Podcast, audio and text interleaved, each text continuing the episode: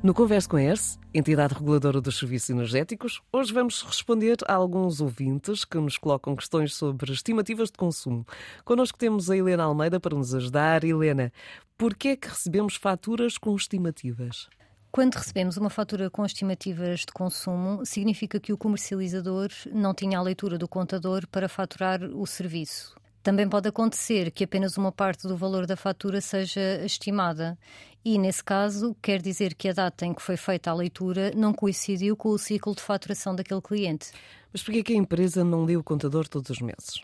Porque ler o contador tem custos para todos os consumidores. Em muitas situações, ainda é preciso que um funcionário do operador de rede, ou seja, a empresa que distribui a energia, vá à casa do cliente para fazer a leitura. No caso da eletricidade, ainda há muitos contadores que estão dentro das casas e só são acessíveis se o consumidor lá estiver e abrir a porta, o que dificulta a recolha de leituras. Por isso, procura-se um equilíbrio através da leitura obrigatória periódica nos contadores por parte desses operadores das redes de eletricidade, de 3 em 3 meses, e no caso do gás natural, de 2 em 2 meses. E o consumidor pode fazer alguma coisa para não ter estimativas nas faturas?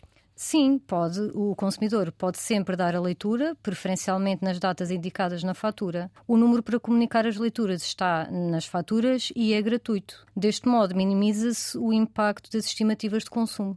E a evolução tecnológica também pode ajudar a evitar estas estimativas? Sim, na verdade isso já está a acontecer na eletricidade. Já aqui falámos dos contadores inteligentes. Se o cliente já tiver um contador integrado em rede inteligente, deixa de ser necessário dar a leitura. Obrigada, Helena.